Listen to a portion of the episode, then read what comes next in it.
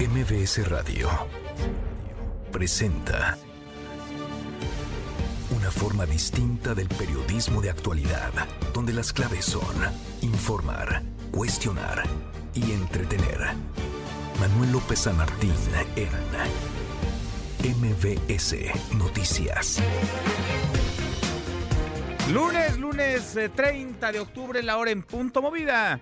Muy movida esta tarde, mucha información. Soy Manuel López San Martín, gracias, eh, muchas gracias que nos acompaña. Acaban de estar como todos los días, como todas las tardes, todas las voces, caos, eh, devastación, desesperanza por el paso de Otis en Guerrero, en Acapulco. La cosa está complicada, muy complicada. Este huracán categoría 5 que golpeó en las primeras horas del miércoles pasado y que dejó a su paso, vaya, todo tipo de desastre. Más del 60% de las viviendas, los hoteles, los comercios de la costera están destruidos, están inutilizables. Vamos a estar platicando del tema, iremos hasta Acapulco, el gobierno lento, torpe, rebasado, desbordado y el presidente López Obrador desquitándose con los medios de comunicación. Mucho que poner sobre la mesa tarde, arrancamos con las voces de las historias.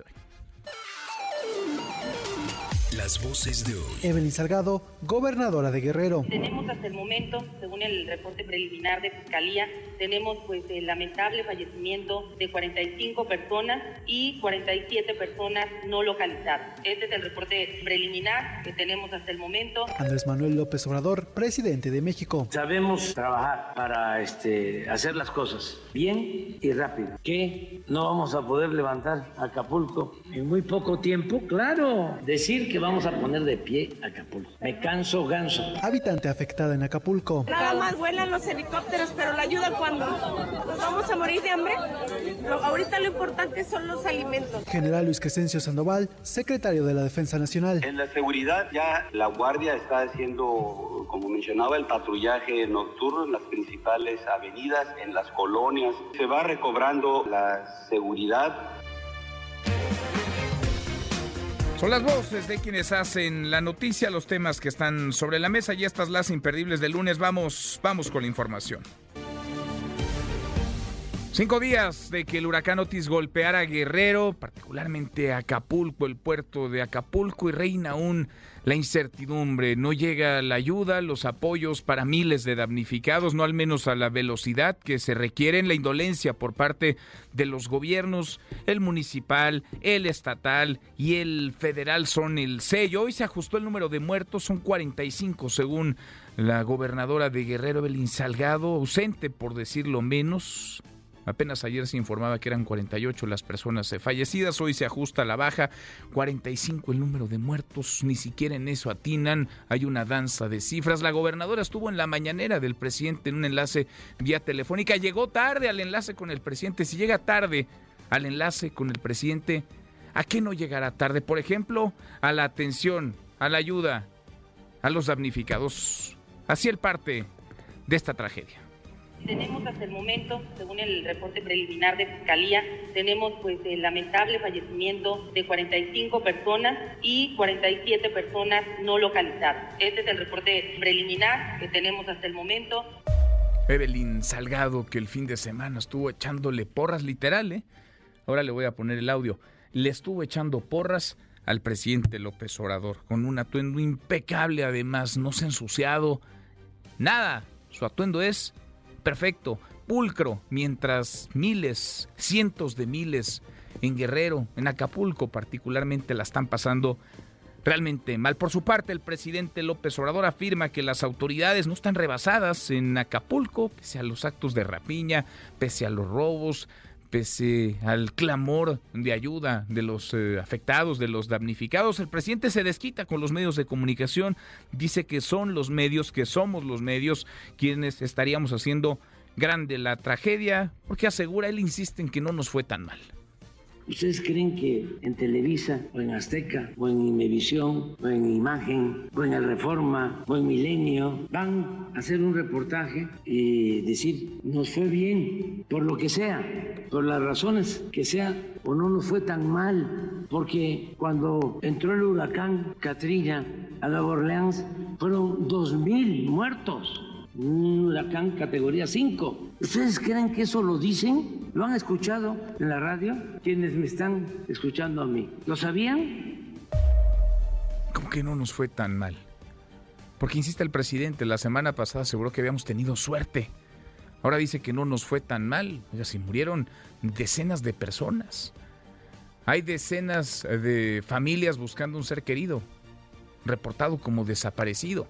No es que los medios de comunicación estén haciendo grande la tragedia, es que la tragedia en sí es enorme, es de una magnitud incalculable aún. Hablamos de la devastación, de, vaya, la afectación masiva en Acapulco. Cientos de miles están sin hogar, perdieron lo que tenían, todo su patrimonio, su vivienda, su casa y además su trabajo.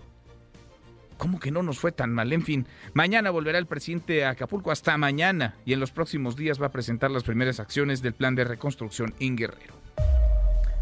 Ante la emergencia que se vive en Acapulco y se pondrá al servicio de los habitantes dos módulos de Banjército para que puedan retirar efectivo luego de que saquearon, muchas personas saquearon prácticamente todos los cajeros que había en el puerto. No había autoridad, tampoco ley, se robaron los cajeros. Dos, van a poner dos módulos de Banejército, todo Acapulco dos nada más. Esto ante pues lo que ha ocurrido a los ojos de todos. La mayoría de los negocios de la zona también fueron robados, también fueron saqueados, incluso hay reporte de personas armadas que entran a robar casas.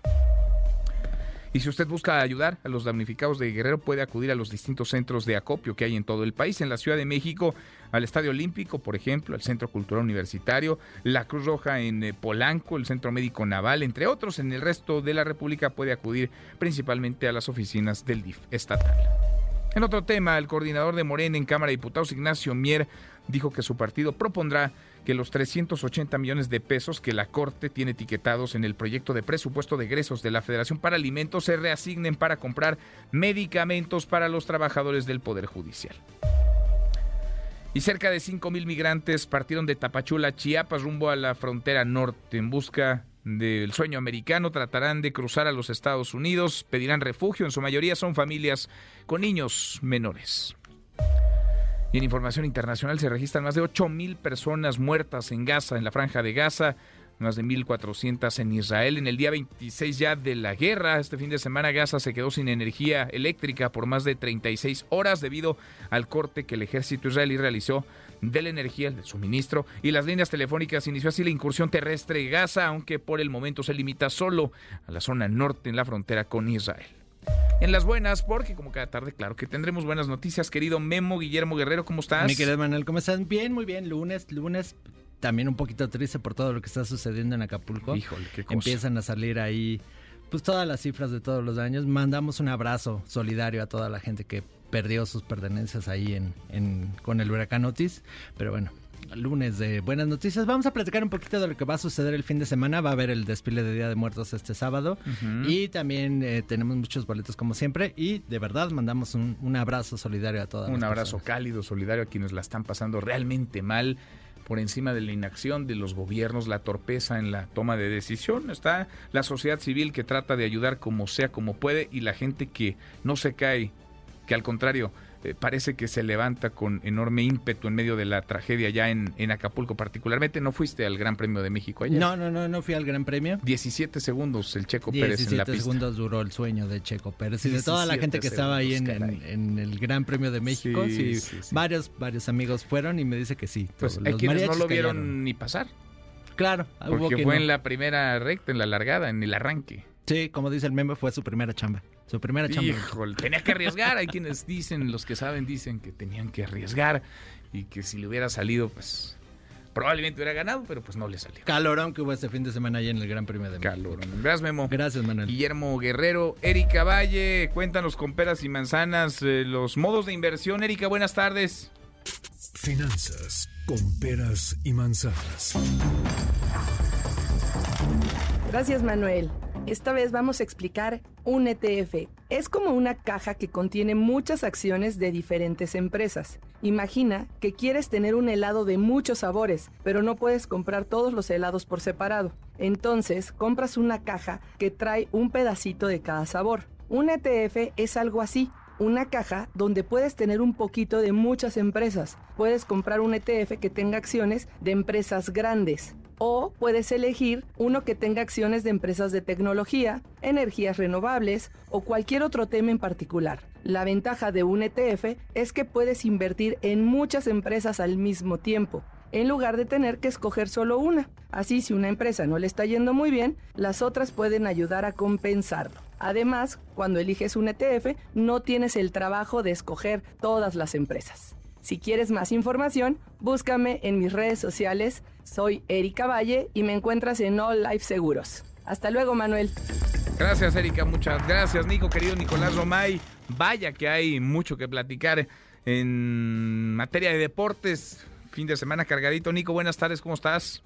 Querido Manuel, ¿cómo estás? Me da mucho gusto saludarte. Hablaremos del fallido paso de Sergio El Checo Pérez en el Gran Premio de México, abandonando al segundo 17 de que arrancara la carrera. Platicaremos también del clásico Barcelona contra Real Madrid, de NFL, de la Liga MX. Pasaron muchas cosas. El Mucho, muchísimo.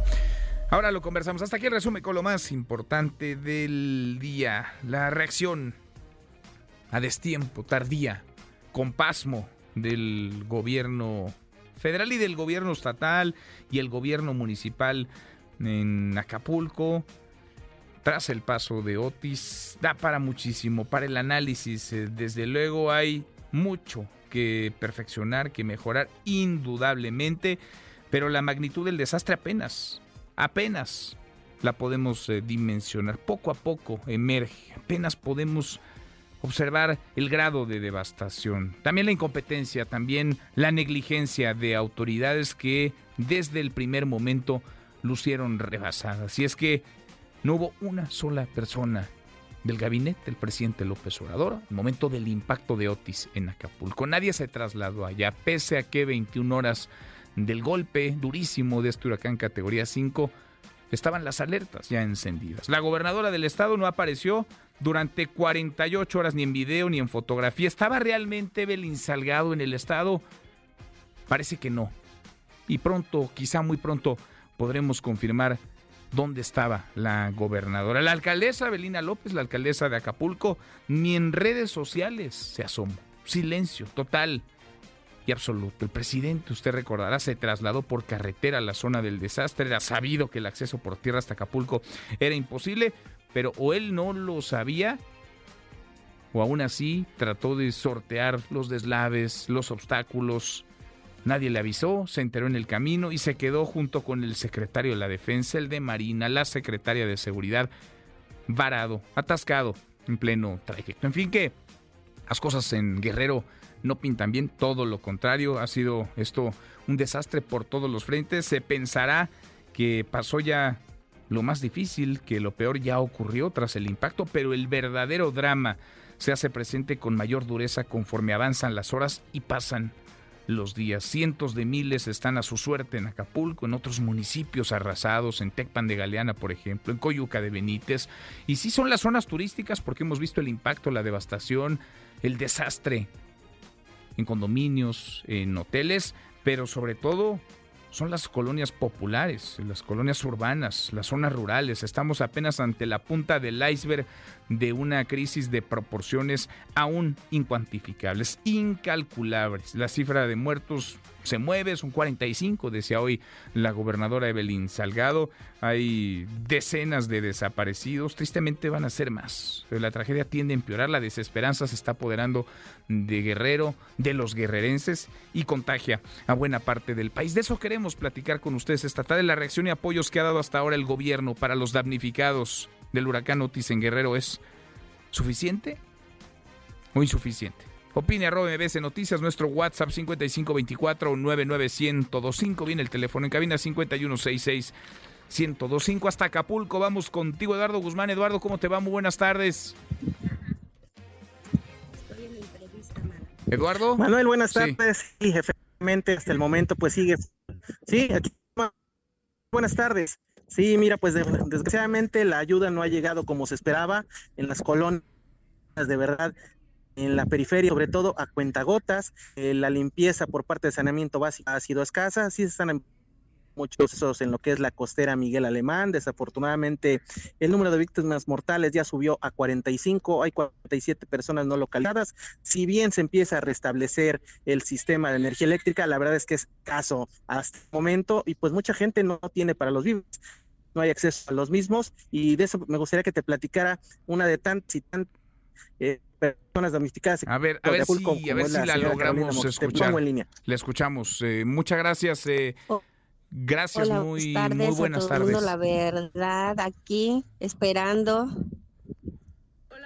Buenas tardes, pues aquí esperando la ayuda, estamos ya sin agua, ya se nos están acabando los víveres y pues ya la basura está tope, la verdad estamos incomunicados y pues mm, faltando todo tipo de ayuda y no, no vemos pasar nada, ya se cortó.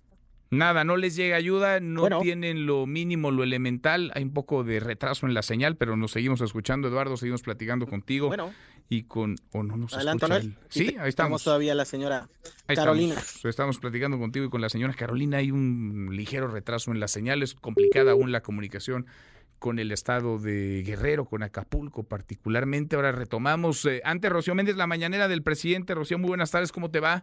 ¿Qué tal, Manuel? Muy buenas tardes. En principio, el presidente Andrés Manuel López Obrador y, por supuesto, las autoridades del estado de Guerrero hicieron puntualizaciones al respecto del número de fallecimientos por el impacto de Otis en la costa guerrerense. Vamos a escuchar. Hasta el momento son 45 decesos y 47 personas no localizadas. ¿Por qué no nos explica más la fiscal? Maestra Sandra Luz. Confirmados en CEMEFO tenemos 45 cuerpos. Se han entregado a sus familias 16 y tenemos 47 personas no localizadas que han entregado su prueba de genética. Todo esto está debidamente documentado, legalmente demostrable. Todos los puntos que nos denuncian posibles decesos, va la Fiscalía con binomios caninos y verifica para localizar cuerpos que pudieran estar enterrados o entre los escombros. Tres personas son de nacionalidad extranjera, una de ellas es norteamericana que ya fue entregado el cuerpo a sus familiares quienes lo reconocieron, otra británica y otra canadiense que no han sido reclamados los cuerpos. Ya se estableció coordinación con relaciones exteriores a Evelyn Salgado, la gobernadora de Guerrero, también oímos a Sandra Luz Valdovinos, la fiscal de la entidad. Hay que destacar que el presidente López Obrador estará continuamente revisando de manera personal el avance de la reconstrucción en Acapulco. Estas son algunas proyecciones que tiene. ¿A qué hora va mañana? Hoy en la tarde tengo una reunión de evaluación a las cuatro. Hoy va el equipo de Hacienda y de la banca de desarrollo y del SAT. Lo que nos importa es que se pongan de acuerdo los dueños de hoteles, de restaurantes, de comercio afectados con quienes van a ayudar con créditos, van a adelantar el 40% para que se empiece ya la recuperación hay algo bueno. Las estructuras de los hoteles, al parecer, quedaron bien. Tienen que hacerse pruebas estructurales, pero ningún hotel se cayó. Se puede relativamente rápido reconstruir lo más pronto posible. Nosotros sabemos trabajar. Decir que vamos a poner de pie Acapulco. Me canso ganso. Ya. El presidente de la República, Manuel, también destacó con sus colaboradores que hay avances en la limpieza de escombros, asimismo garantiza que hay mejores condiciones de seguridad directamente involucrada la Guardia Nacional, el Ejército y la Marina en estas tareas y en esa línea destacó que lo más importante es lo básico, darles de comer a los damnificados. Vamos a escuchar. Han censado más de 20 mil viviendas. Hay que avanzar lo más pronto posible, adelantar los apoyos a la gente, entregarles lo que les corresponde de los programas de bienestar, adelantarles todos los apoyos a adultos mayores, a becarios, adelantar el bimestre esta misma semana. Lo vamos a complementar con la ampliación de programas de apoyo, ahora pueden tener empleo, muchos jóvenes en trabajos de limpieza en Jóvenes Construyendo el Futuro. Y vamos a incrementar todos los programas de bienestar, pero tenemos que hacerlo de manera ordenada, entregar los apoyos de manera directa con la Guardia Nacional, con el apoyo de eh, las cadenas comerciales, que quiere restablecer el suministro de mercancías, de alimentos para que la gente tenga sus recursos, pero también tenga en donde poder comprar. Manuel, parte de lo que se dijo esta mañana aquí en Palacio Nacional. Gracias, Rocío, muchas gracias. Buenas tardes. Muy buenas tardes. El presidente continúa tratando de desquitarse con alguien, de desviar la atención hacia alguien, de culpar, de responsabilizar a los medios de comunicación por su trabajo, por su cobertura periodística, cuando la tragedia ya está y es evidente, y cuando los testimonios también se viralizan en las redes sociales, los hemos escuchado, la desesperación es mucha de decenas de miles, de cientos de miles que piden a gritos, que imploran por ayuda. Volvemos contigo hasta Acapulco, Eduardo Guzmán, a ver si tenemos mejor suerte. Entendemos que la comunicación es muy complicada hasta el puerto. Eduardo, buenas tardes otra vez. Así es, Manuel. Tardes, aquí estamos de nuevo, estamos ya en una mejor zona de cobertura para poderles comentar y en efecto es que desde el helicóptero se ve muy distinto que desde el territorio. La situación en Acapulco y nada mejor que los testimonios de la gente que día con día están a la espera del agua potable, de los apoyos, de los servicios de saneamiento básico, de la comida básica y pues entre ellos está la señora Carolina de Mojica que es madre de familia de tres hijos y pues como se dice coloquialmente no la ve de Otis. Adelante, Carolina, la escuchan, por favor. Buenas tardes. Buenas tardes, gracias por platicar con nosotros. Cuéntenos, por favor, le escuchamos bien. Con un poco de retraso, le pido que tenga paciencia, pero le escuchamos muy bien. Sí, hola, sí, sí me escucha. Ok, hola, buenas tardes. Pues aquí en espera, de verdad que ya no tenemos agua agua para tomar, agua potable, ni, los víveres ya se nos están acabando, la, la basura al tope, y no, no vemos de verdad, y la luz que no nos ha, llegado a las líneas. Sí, sí, sí, le estamos escuchando. Nos dice, no hay agua, no hay lo más elemental, hay un poco de retraso en la comunicación, le escuchamos muy bien. Platíquenos, ¿se han acercado con ustedes quiénes del gobierno ah, federal? ¿Usted dónde vive y cómo está su familia? ¿Cuál es la condición de su vivienda, por ejemplo, Carolina?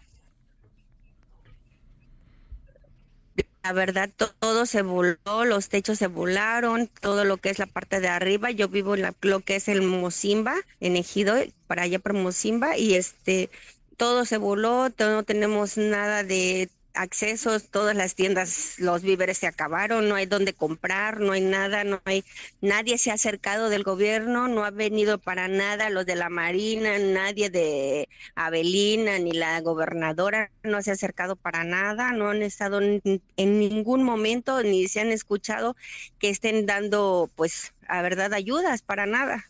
Nada de ayudas, eh, no llegan en la velocidad que se necesita, tampoco en la dimensión, en la, en la magnitud. Nos decía, su casa, como otras muchas eh, destruidas, ¿dónde viven? ¿Viven en su hogar o están en algún albergue? ¿Y cuál es la sí, condición? Sí, vivimos aquí, vivimos cinco personas y la verdad, pues agua no hay.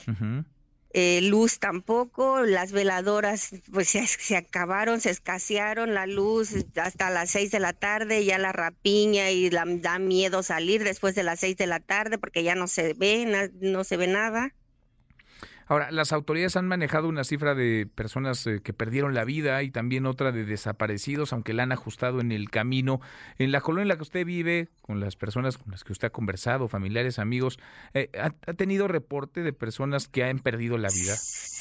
Sí, hay un montón. En el derrumbe siguen enterradas las gentes. En el mar de pie de la cuesta se perdió todo. Hay personas que salen ahí muertos en la, en la playa. Mm, los de bomberos ya ni, ni, van a rescatarlos. O sea, no tienen tiempo, no tienen, la verdad, están, pues hay mucho. Todo esto es titánico, la verdad. O sea, no no vemos ni por dónde los árboles apenas se están restaurando, pues los árboles, la costera, la avenida principal, pero todo lo demás nos está, nos están dejando y pues la gobernadora no se aparece para nada y no la vemos por ningún lado los apoyos ni las ayudas, ni por parte de ni estatal, ni local, ni federal. No han visto ayuda federal, tampoco estatal ni municipal, no han visto a la gobernadora, no han visto a la alcaldesa Adelina eh, López. Nos dice hay un montón de gente aún eh, bajo los deslaves, enterrada literalmente mucha gente que también... el derrumbe, ese donde es el derrumbe, para allá para pie de la cuesta, todo eso está horrible, no, no, no, este, a vuelta de rueda, no se puede pasar,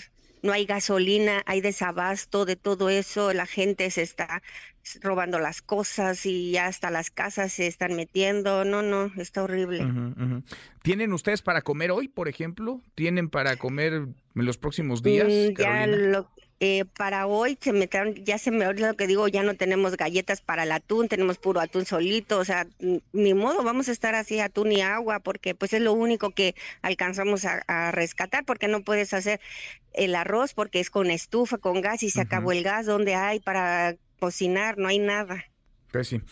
Vaya situación en la que se encuentran ustedes y cientos de miles más. Carolina, gracias por platicar con nosotros. Muchas gracias. Gracias, gracias, hasta luego. Gracias, eh, recupero Eduardo Guzmán, nuestro compañero corresponsal en Acapulco. Eduardo, la situación es eh, de caos, de devastación, hay cientos de miles de afectados, las viviendas dañadas y además del patrimonio, el empleo, porque se destruyó prácticamente la ciudad.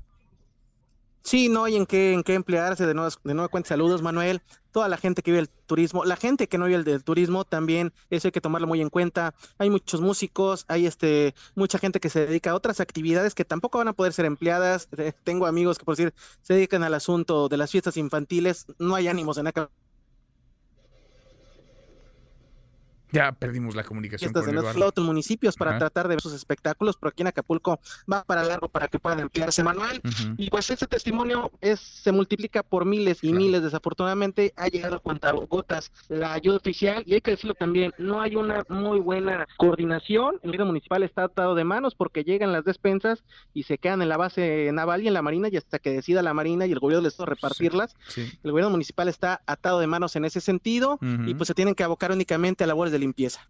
Qué cosa, qué, qué escenario tan, tan complicado, Eduardo. Te mando un abrazo, gracias por el reporte y seguimos en contacto. Sí, sí, dista mucho de los otros datos. Muchísimo de la narrativa del gobierno. Saludos hasta allá, muchas gracias. Exactamente.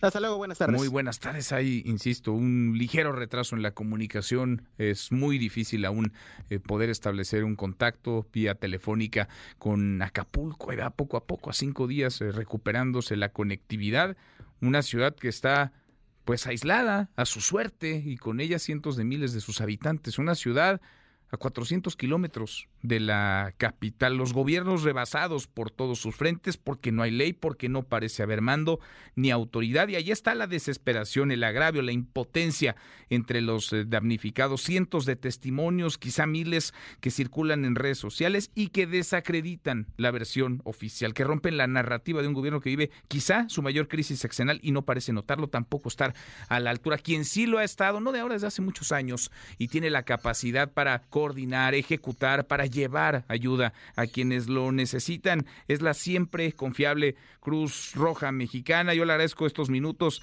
a Carlos Friner Figueroa, presidente nacional de Cruz Roja Mexicana. Carlos, gracias por platicar con nosotros. ¿Cómo te va? Buenas tardes.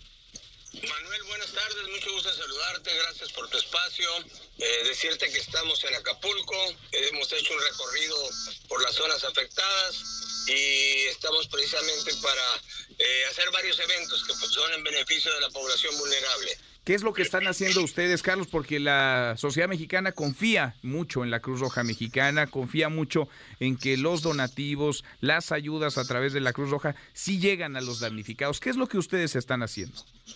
Mira, nosotros estamos, eh, abrimos un centro de acopio en Ciudad de México desde el primer día y en otros ocho estados aledaños a la Ciudad de México. Y ya hemos remitido hasta el día de hoy 365 toneladas eh, de ayuda humanitaria variada, desde kit de alimentos, kit de higiene, kit de limpieza, kits para bebé, eh, agua, etcétera. Estamos, este, tenemos un puente directo de apoyo, de ayuda cotidiana a toda la, población de Acapulco y los, los, los lugares afectados que están inmediatos a Acapulco. Efectivamente es una catástrofe esto, es una está uh, Acapulco muy dañado, sumamente dañado en todas las estructuras eléctricas, las vialidades, eh, árboles caídos, en fin, la población confundida y el clima tampoco ayuda mucho. Entonces, eh, eh, creo que la ayuda que ha recibido Cruz Roja, que ha recibido de, de la confianza que tiene de la, de la, sociedad, del pueblo de México, que nos ha donado ya más de 400 toneladas de ayuda para traerlas aquí a, a, a Acapulco y a Guerrero, está, está funcionando. Y están entregadas, Manuel, están entregadas. El día de hoy llegarán otros cuatro trailers aquí con más ayuda todavía que se está procesando en el centro de acopio de, de, distintos estados y sobre todo de la Ciudad de México y vamos a estarla enviando diariamente. Vamos a establecer también un comedor eh, comunitario uh -huh. en asociación con otras fundaciones. Vamos a establecer un centro de atención prehospitalaria fijo para las personas que requieran puedan venir aquí a, a Cruz Roja Diamante, donde va a estar instalado y estamos viendo, las, pues, tenemos un, un, sistema ya ahorita instalado en la base centro de, de, de restablecimiento de contacto entre familiares, o uh -huh. sea, estamos eh, facilitando llamadas satelitales para las personas que quieren comunicarse al exterior de Acapulco y estamos eh, prestando servicio de recarga de celulares a toda la población que lo requiere, que es mucha, ahí hay una fila larga y tenemos un sistema eh, especializado para cargar sus celulares. Estamos prestándole pues en general la ayuda, el respaldo a la sociedad que, que lo necesita en una situación tan difícil, tan excepcional, tan caótica como es la que está viviendo la ciudad de Acapulco. Están haciendo, están haciendo, Carlos, estoy platicando con el presidente nacional de Cruz Roja Mexicana, una tarea titánica y admirable, de verdad, de reconocerles lo que han hecho y lo que están haciendo en una situación de zozobra, de desesperanza, de caos. ¿Cuántas toneladas de ayuda me dijiste que han repartido ya? Mira, aquí, debemos, aquí tenemos repartidas 365 toneladas uh -huh. y de, el día de hoy se van a repartir yo creo que unas eh, 60 más fácilmente. Vamos a, reparar, a, a vamos a, re, a, superar las 400 toneladas. Tenemos 400 compañeros voluntarios socorristas de la Cruz Roja ya operando aquí en el puerto de Acapulco, precisamente para auxiliar en esas entregas humanitarias que son voluminosas y, y las hacemos bajo los protocolos que tiene la Cruz Roja Mexicana, de acuerdo con la Federación Internacional, y que es uno de los protocolos más reconocidos en el mundo, uh -huh. con base en la experiencia que tiene esta institución aquí en México. ¿no? Por eso el la llamado, confianza. Uh -huh. llamado a la sociedad, no se detengan en apoyar a Guerrero, no se detengan en apoyar a través de la Cruz Roja, no lo hagan. El que está comiendo cómodamente en Ciudad de México, el que va a ir a una fiesta hoy por la tarde, el que tiene una celebración, que piense, que piensen los niños, que piensen la gente de Guerrero, que vengan y vean, o por lo menos aprecien en los medios cómo está, cómo quedó el puerto realmente destrozado y cómo está su gente también eh, ansiosa, desesperada, eh, bajo una situación que no han podido superarse todavía. Ahora, Carlos, eh, insisto en lo admirable y en la confianza, por eso hay confianza en la sociedad mexicana y prestigio en Cruz Roja Mexicana. ¿Cómo es que ustedes deciden a quién entregar ayuda y qué ayuda entregarle? ¿Cómo es que ustedes van tomando esa decisión y hacen esa valoración para que la ayuda llegue a las manos correctas? Mira, nosotros tenemos en Cruz Roja eh, evaluadores de daños y evaluadores de necesidades populares. Hacemos una evaluación por colonias, una evaluación por áreas socio, socioeconómicamente hablando, y con base en ello se lleva la ayuda humanitaria. Mm. ¿Por qué? Porque se lleva un tráiler, se estaciona en una determinada colonia, se hace un conteo de las personas que más necesitan, se hace bajo una supervisión y un control y se le entrega a cada quien en mano su despensa, su kit de limpieza, su kit de higiene o lo que sea necesario. Con el tiempo también va cambiando el tipo de ayuda que vamos dando, porque esto, la, las tragedias de este tipo van madurando con los días y hay que ir cambiando también a veces la estructura o la, la esencia de la misma ayuda, ¿verdad? Sin duda. Eh, pues que siga fluyendo la ayuda, el llamado ahí está. No hay que detenernos, hay que apoyar y hay que hacerlo a través de una institución confiable, con prestigio, con credibilidad como Cruz Roja. Carlos, te agradezco, te agradezco mucho estos minutos. Manuel, a ustedes por la difusión y el llamado que hacen a donar a través de Cruz Roja al, afectado pueblo de Guerrero. Muchas gracias. ¿eh? Gracias, gracias. Un, un, abrazo hasta allá. Es Carlos Frinder Figueroa, el presidente nacional de Cruz Roja Mexicana. Lo que nos dice, han entregado hasta ahora 365 eh, toneladas de ayuda en Acapulco. Hoy entregarán más de 60 adicionales, superarán las 400 toneladas de ayuda repartidas a los acapulqueños. Están facilitando además eh, llamadas a personas que lo necesitan, también recargas telefónicas. Nos piden desde Cruz Roja no detener el apoyo, no detener la ayuda a través de esta institución. Van evaluando colonia por colonia, zona por zona para entregar la ayuda a quien realmente lo necesita, para que no se pierda en el camino, para que llegue a las manos correctas, a las manos indicadas. La hora con 35, cruzamos la media. Ya pausa, volvemos, volvemos, hay más. Siga a Manuel López San Martín en redes sociales. Twitter, Facebook y TikTok. M. López San Martín. Continúa con la información con Manuel López San Martín en MBS Noticias. MBS Noticias con Manuel López San Martín. Continuamos. Seguimos, cruzamos la media ya 20 para la hora, el desastre y la ineptitud que ha dejado el huracán Otis a su paso por Acapulco, Guerrero, en donde no hay ley, no hay mando, no hay autoridad. Eso sí, hay desesperación, la ayuda no está llegando a la velocidad que se requiere. Ahora platicábamos con el presidente nacional de Cruz Roja Mexicana, eh, nos decía la cantidad de apoyos que ellos están repartiendo, haciendo las veces de Estado, con una coordinación, con una logística muy superior a la del gobierno mexicano en sus tres niveles, el gobierno federal, el gobierno estatal, el gobierno municipal. La magnitud del desastre apenas emerge, poco a poco permite dimensionar el tamaño de la devastación, también incompetencia, la negligencia de las autoridades que lucen eh, rebasadas. Fernando Polanco, contigo vamos hasta Guerrero. Fernando, buenas tardes, ¿cómo estás?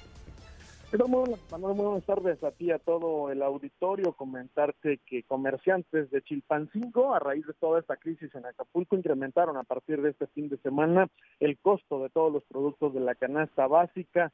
Esto, pues, derivado de la devastación que provocó el huracán Otis en Acapulco.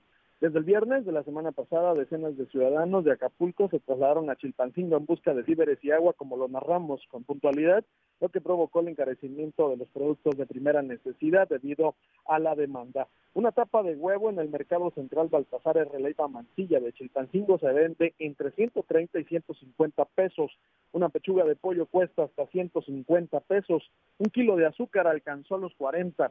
Sin embargo, hay personas damnificadas de Acapulco que no tienen dinero para comprar agua o alimentos que vienen del puerto y que lo que han hecho es intercambiarlos eh, por algunas despensas como eh, pues guaraches y algunos otros artículos que ellos mismos elaboran y que se han colocado entre el bulevar eh, de Chilpancingo, en la autopista México-Acapulco, en los centrales de abastos en busca de intercambiar sus productos por alimentos, incluso por agua es el aumento desmedido de los costos de la canasta básica. Déjame comentarte, las autoridades de la Procuraduría Federal del Consumidor no han intervenido hasta este momento en ninguno de los mercados eh, o centros comerciales también y supermercados. La demanda de combustible en las gasolineras de Chilpancingo continúa siendo de pánico en algunos puntos, lo mismo que las compras en supermercados es lo que tenemos eh, hasta este momento en la capital, Manuel. Un paisaje muy distinto, evidentemente, al que se vive en Acapulco y que nos eh,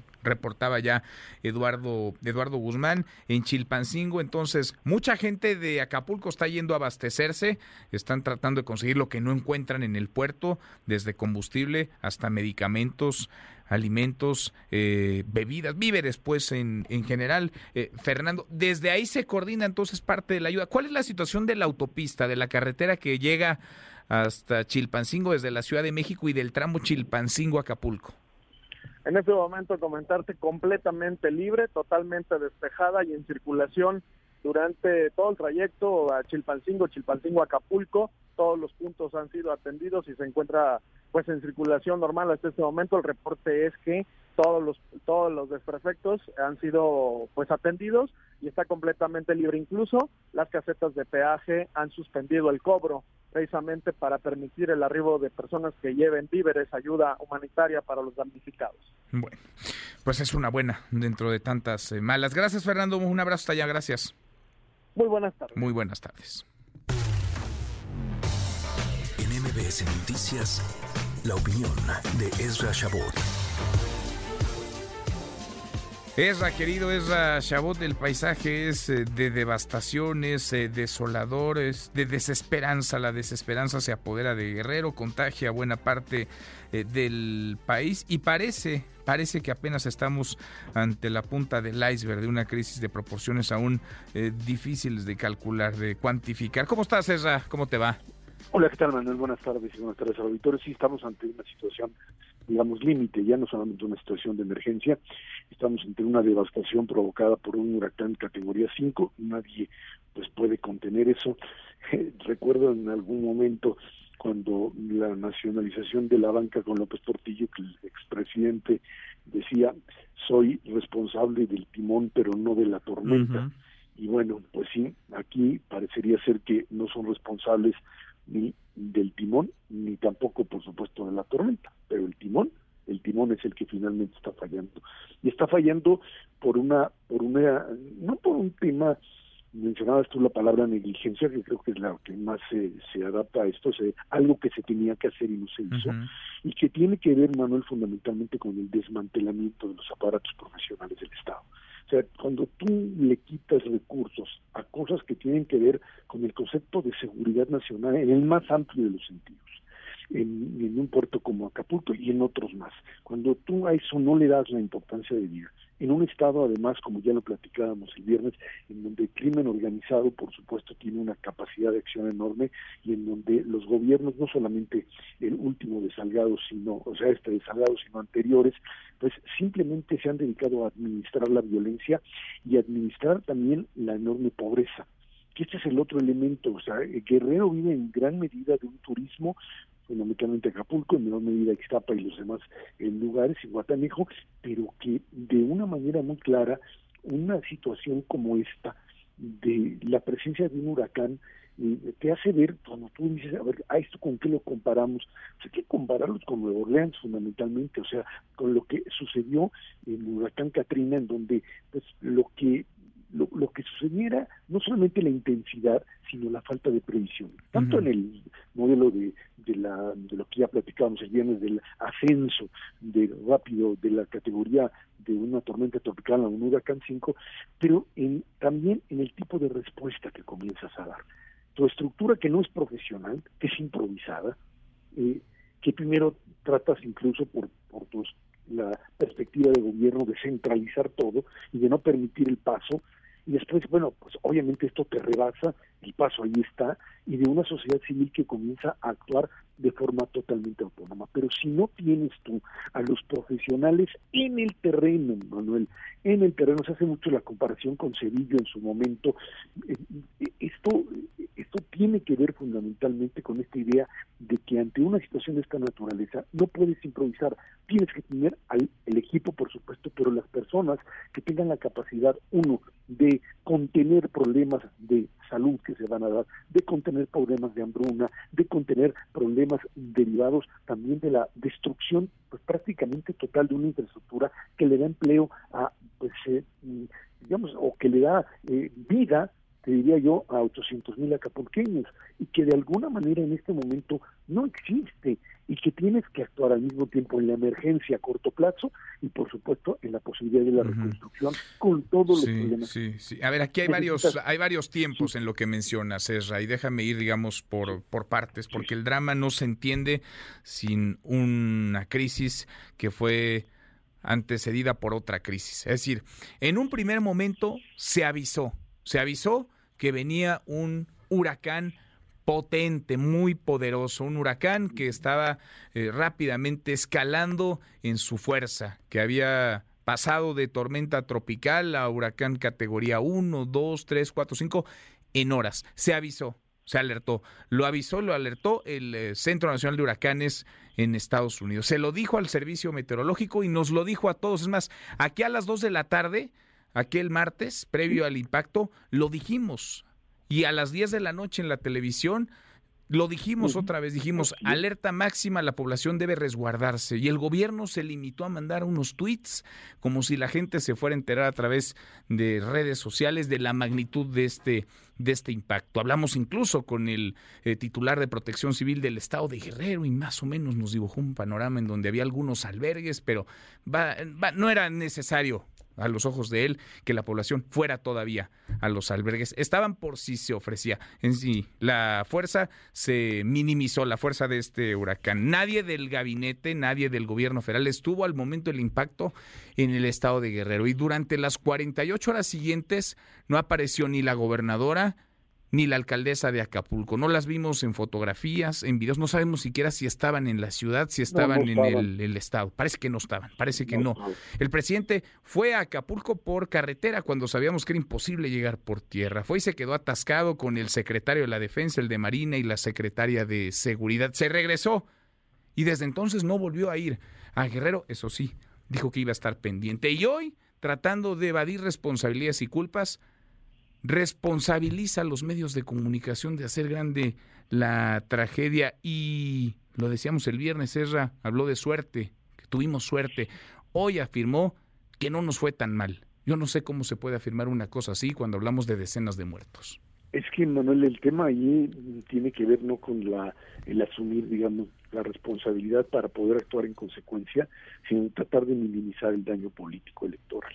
Y eso es lo que quieren, porque esto es una, una situación que no solamente se eh, restringe al tema Acapulco, sino que tiene que ver básicamente con la capacidad de un Estado mexicano para responder en una emergencia específica. Como no la tienen, como no saben cómo reaccionar ante esto, no tienen ni los recursos, porque moverlos no es tan fácil cuando no tienes un fonden que como fideicomiso puede actuar rápidamente y como no tienes tampoco profesionales en términos de eh, una Secretaría de Salud que está prácticamente pues, eh, en manos de gente que no tiene capacidad para actuar, para no decir otras cosas, y simple y sencillamente es muy fácil decir los medios, los medios inventan, no hay tantos muertos, etcétera, etcétera, en una narrativa que el presidente ha ganado en otras ocasiones, pero creo que esto es comparable con el tema de la pandemia, o sea, de la misma forma que se trataba de ocultar y de minimizar, y es un catarrito, y esto no se preocupe, etcétera, etcétera, se trata de minimizar esto porque el impacto político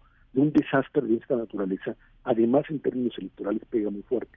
Uno diría, bueno, no es el momento de eso. Sí, nada más que hay que recordar que a los políticos se les, eh, se les juzga y se les eh, considera en función de su capacidad de resolver problemas.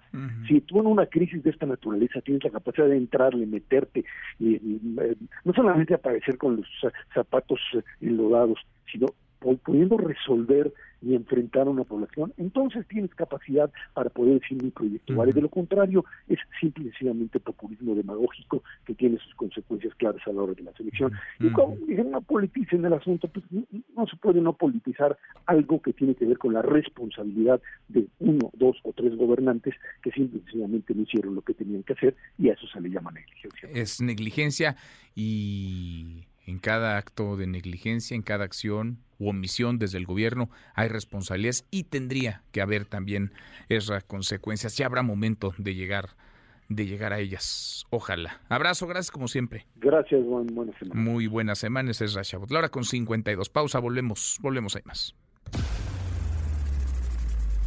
Redes sociales para que siga en contacto: Twitter, Facebook y TikTok. M. López San Martín. Continúa con la información con Manuel López San Martín en MBS Noticias. Ya estamos de regreso. MBS Noticias con Manuel López San Martín. Continuamos. Los numeritos del día. Sí, Clali, Sáenz Clali, qué gusto, qué gusto saludarte. ¿Cómo estás? ¿Qué tal Manuel? Buenas tardes a ti, buenas tardes también a nuestros amigos del auditorio. Te presento a continuación cómo están operando en este momento los principales indicadores en Estados Unidos y en México. El Dow Jones Industrial está ganando 1.58%, el Nasdaq avanza 0.49%, Gana también el S&P BMW de la Bolsa Mexicana de Valores 0.34%, se cotiza en 49.145.27 unidades. En el mercado cambiario el dólar en ventanilla bancaria se compra en 17 pesos con 49 centavos, se vende en 18 pesos con 49, el euro se compra en 18 pesos con 92, se vende en 19 pesos con 46 centavos. Finalmente te comento cómo se cotiza la criptomoneda más conocida, el Bitcoin. En este momento pierde 0.92% y se compra en 619.000 1.695 pesos por cada criptomoneda. Manuel es mi reporte. Gracias, eh, muchas gracias Itlali, muy buenas tardes. Y si ganas hasta 6 mil pesos de cashback al abrir tu cuenta desde el celular y te alcanza para tu cambio de look y hasta un nuevo peinado para tu perrito, ¡sí! Ábrela ya y descubre cómo ganar más, si es posible, con HSBC. Consulta más información en www.hsbc.com diagonal HSBC, presenta y finanzas. Con Eduardo Torreblanca. Lalo, qué gusto, qué gusto saludarte, ¿cómo estás?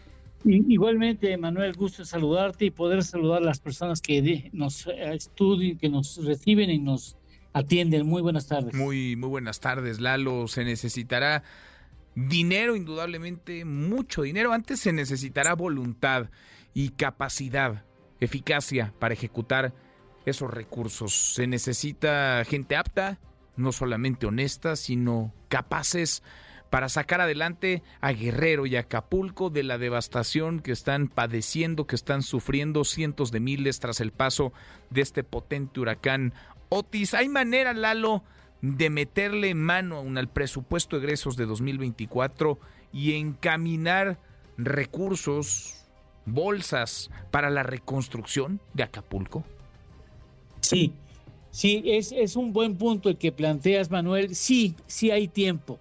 Hay poco tiempo, pero bueno, tomando en cuenta la emergencia que vive Guerrero, porque recordemos que el 80% del Producto Interno Bruto de Guerrero lo representa Acapulco, es decir, el daño que ha sufrido la región en donde se encuentra Acapulco daña a todo el estado y sí, es es momento para hacer eh, un acto de voluntad política de todos los partidos representados en la Cámara de Diputados, porque potestad de la Cámara de Diputados el meterle la mano al presupuesto de egresos para que exista una serie de líneas estratégicas para propiciar una mayor y más rápida recuperación del puerto en los siguientes meses, porque la cantidad es enorme estimada inicialmente en 15 mil millones de dólares, esa cantidad es 24% mayor a lo que el gobierno federal piensa o pensaba invertir en proyectos de inversión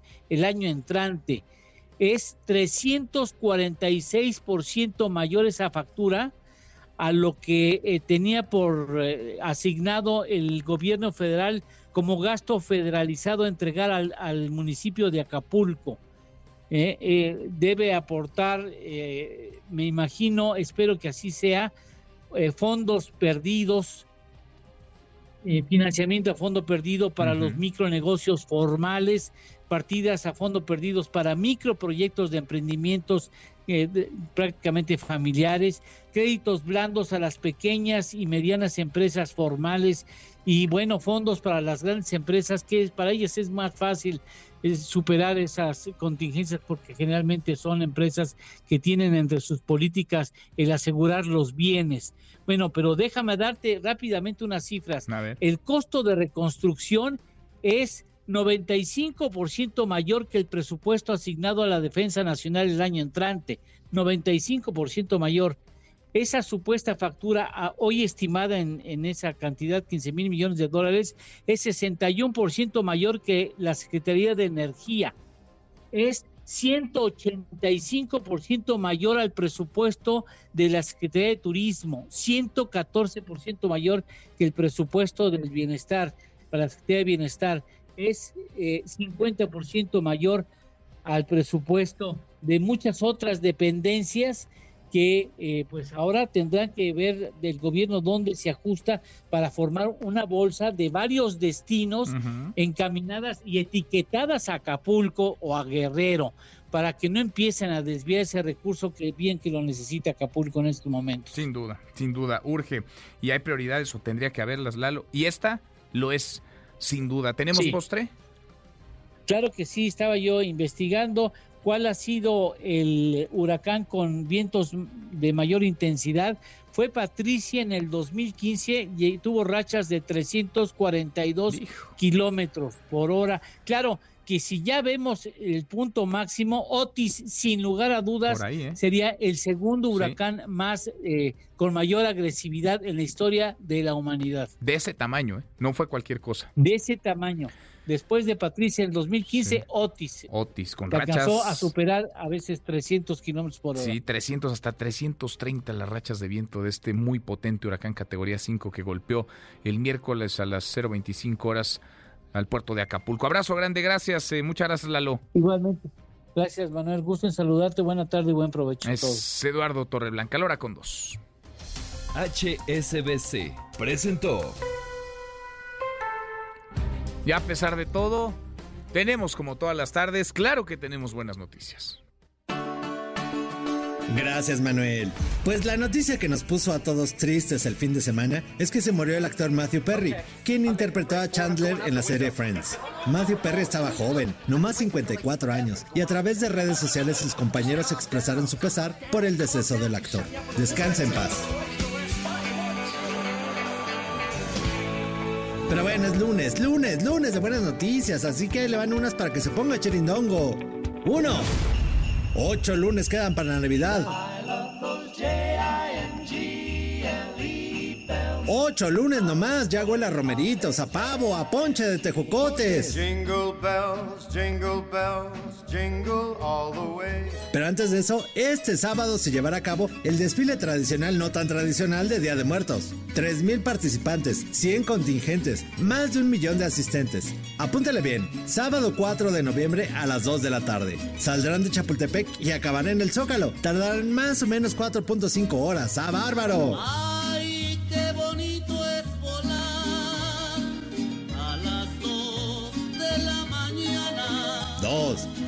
Y si usted es de los que se quedó triste por la carrera de Checo Pérez que duró solamente 17 segundos, le tenemos noticias. Es posible que haya un segundo premio de México en Cancún. ¿Qué? Pues este fin de semana el papá del piloto tapatío dijo que ya todo va muy adelantado para que en 2025 haya un autódromo en el Caribe. Se habían pensado otras sedes, pero todo apunta a que se va a hacer allá. ¡Ay no, más gastos! intentado y le recordamos que esta semana hay harto, harto evento y nosotros lo queremos invitar. El concierto con causa de la Fundación MBS. También mañana esté muy listo porque regalaremos pan de muerto. Siga nuestra unidad móvil para que se lleve su calaverita. Y ojalá mañana, ojalá, ojalá mañana nos acompañe la monja de la feria para dar las buenas noticias. Ojalá, ojalá. Que pase usted un feliz lunes. La mañana.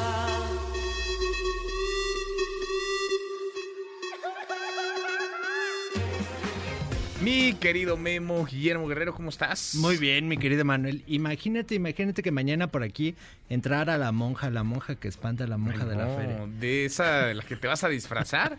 imagínate. ¿Mañana? Imagínate, Manuel, que eso pase. Te vas a disfrazar, ¿no? ¿Sales a pedir tu calaverita o no? Yo cuando era muy niño, mi querido Manuel, pedíamos calaverita con una caja de zapatos y le hacíamos unos ojitos y le poníamos una vela adentro. Ajá. Ya llevamos, no, no, no, Casi, casi nadie nos daba nada. Pues pero, no.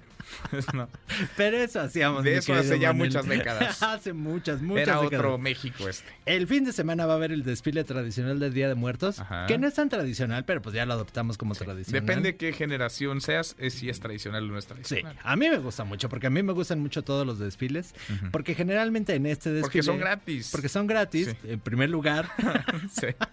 en primer lugar, es gratis.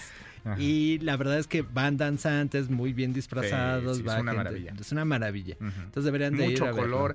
Un evento para ir con toda la familia. Yo aprovecho para vender taquitos en Reforma. Ya sabes, para sacar un va- dinero eres extra. multifacético. ¿A qué hora te da tiempo de hacer los taquitos?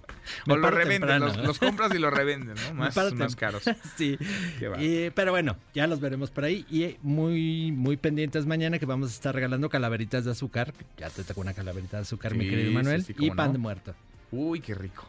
Va a estar un poco mordisqueado por mí, pero se los vamos a regalar. ¿Todo el pan de muerto? Les voy a Va a pasar control de calidad contigo. la bolita de arriba se la voy a quitar.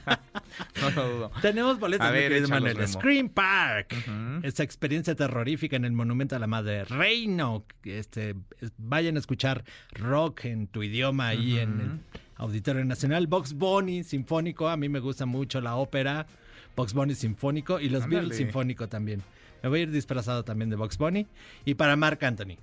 Escriban a premios arroba mbs.com y díganos si ya pusieron su ofrenda. Si ya pusieron su ofrenda, sí, que Y si nos pueden mandar ofrenda, una foto, que pues nos sería, manden la- la sería buenísimo. A premios arroba mbs.com y ahí recibimos y les damos sus boletos. Órale. Gracias, Memo. Gracias, Manuel. Guillermo Guerrero, ahora con siete. Pausa, volvemos. Volvemos, hay más.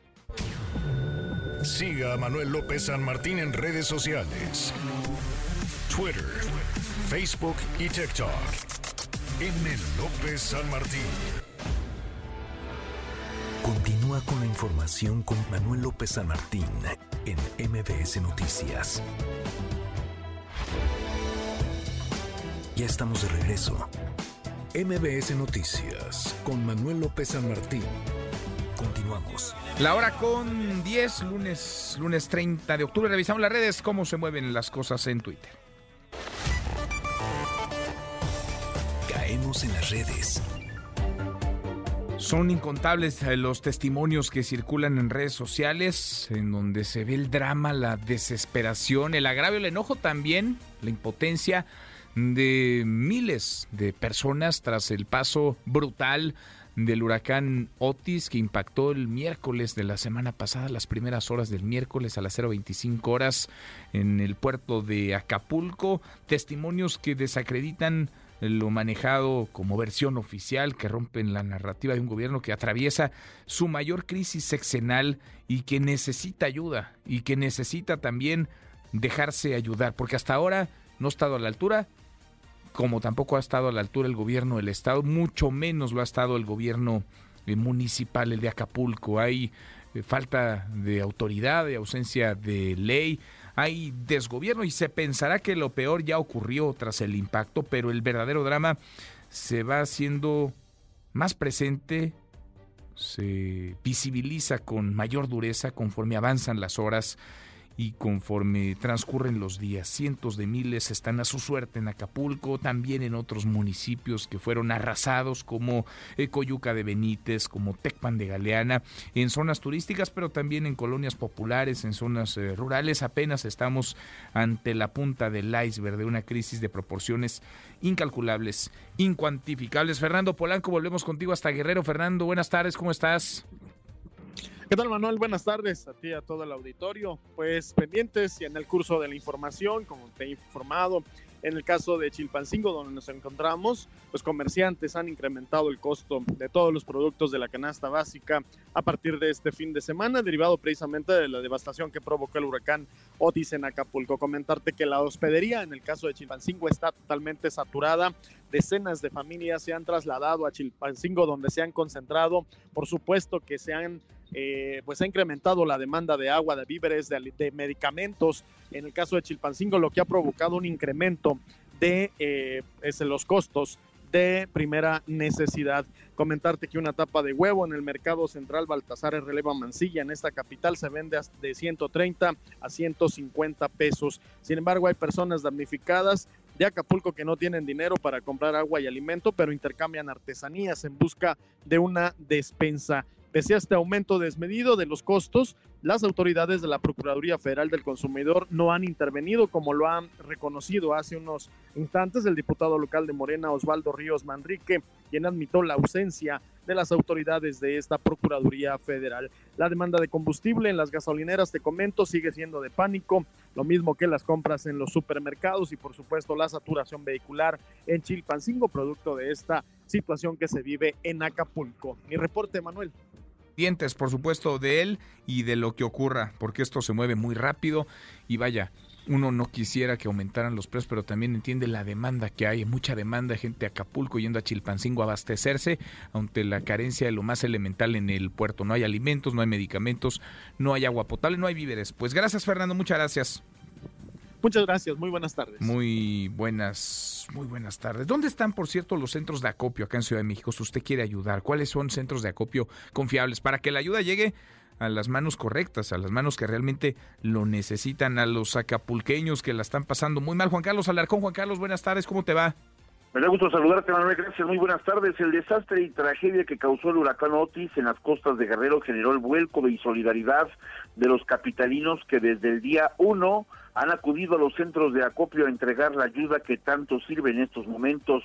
En Ciudad de México son varios los sitios de acopio, escuelas, instituciones federales y locales, así como empresas, Cruz Roja Mexicana, organizaciones civiles e instituciones de asistencia privada. Los donadores han hecho entrega de artículos que son de primera necesidad y que llegan en grandes contenedores hasta Acapulco Guerrero y ellos mismos han comentado lo siguiente. Pues mira, yo doné algunas cosas de primera necesidad, arroz, azúcar, café, agua. Esto es para Acapulco ya que la verdad está muy mala situación por allá. La ayuda pues llegó muy tarde y mucha gente que está en malas condiciones. Pues la verdad es que pedimos más apoyo por parte del gobierno del presidente. Tal, pues venimos aquí a donar un poco de agua. Sabemos que no podemos traer todas las cosas, pero estamos donando agua que me parece que hay que hermanarnos con lo que le está pasando eh, a las personas allá en Guerrero, principalmente los de Acapulco, ¿no? De hecho, la Cruz Roja Mexicana señala que los productos eh, de mayor necesidad en estos momentos son aceite, azúcar, lentejas, avena, puré de tomate, café, mermelada, mayonesa y sardina. También jabón de barra o en polvo, desinfectante, cloro, mamilas, papilla, leche en polvo, escobas, rastrillos, desodorante, shampoo, cepillos de dientes y para cabello. Otros centros que siguen recibiendo ayuda son la Secretaría de Marina y el Centro de Estudios Navales en Ciencias de la Salud, la Cruz Roja de Polanco, las alcaldías Álvaro Obregón, Miguel Hidalgo, Benito Juárez, Tlalpan y Gustavo Amadero. En la UNAM, a un costado del Estadio Olímpico Universitario y el Centro de Estudios Superiores en Ciencias Jurídicas y Criminológicas. Además, en diferentes sedes del Instituto Politécnico Nacional, en el Centro Cultural Universitario Tlatelolco, así como en las oficinas de la Secretaría de Turismo y en la Cámara de Senadores. Una de las tareas que más tiempo lleva es la clasificación de los productos y el empaquetado. Por esa razón, Manuel, es indispensable que más personas se sumen a estas tareas a fin de tenerlos listos para su envío. Las Fuerzas Armadas, la Guardia Nacional y Cruz Roja y algunas organizaciones envían los apoyos en especie en transportes aéreos y terrestres. Manuel, el reporte que tengo. Hay que apoyar, hay que seguir apoyando, hay que volcarnos en ayuda a Guerrero, Acapulco. Gracias, eh, muchas gracias Juan Carlos. Muy buenas tardes. Muy buenas tardes. Platicamos hace unos minutos en estos micrófonos con el presidente de Cruz Roja Mexicana. Nos decía, hasta ahora se han entregado 365 toneladas de ayuda en Acapulco. Hoy piensan entregar 60 toneladas más, superarían las 400 entregadas como apoyo. Han facilitado miles de llamadas a quienes lo necesitan. También las recargas telefónicas que son tan necesarias. Evalúan cómo reparten. A ver, evalúan por zona y por colonia para que la ayuda llegue a quien lo necesita, para que no se lucre políticamente.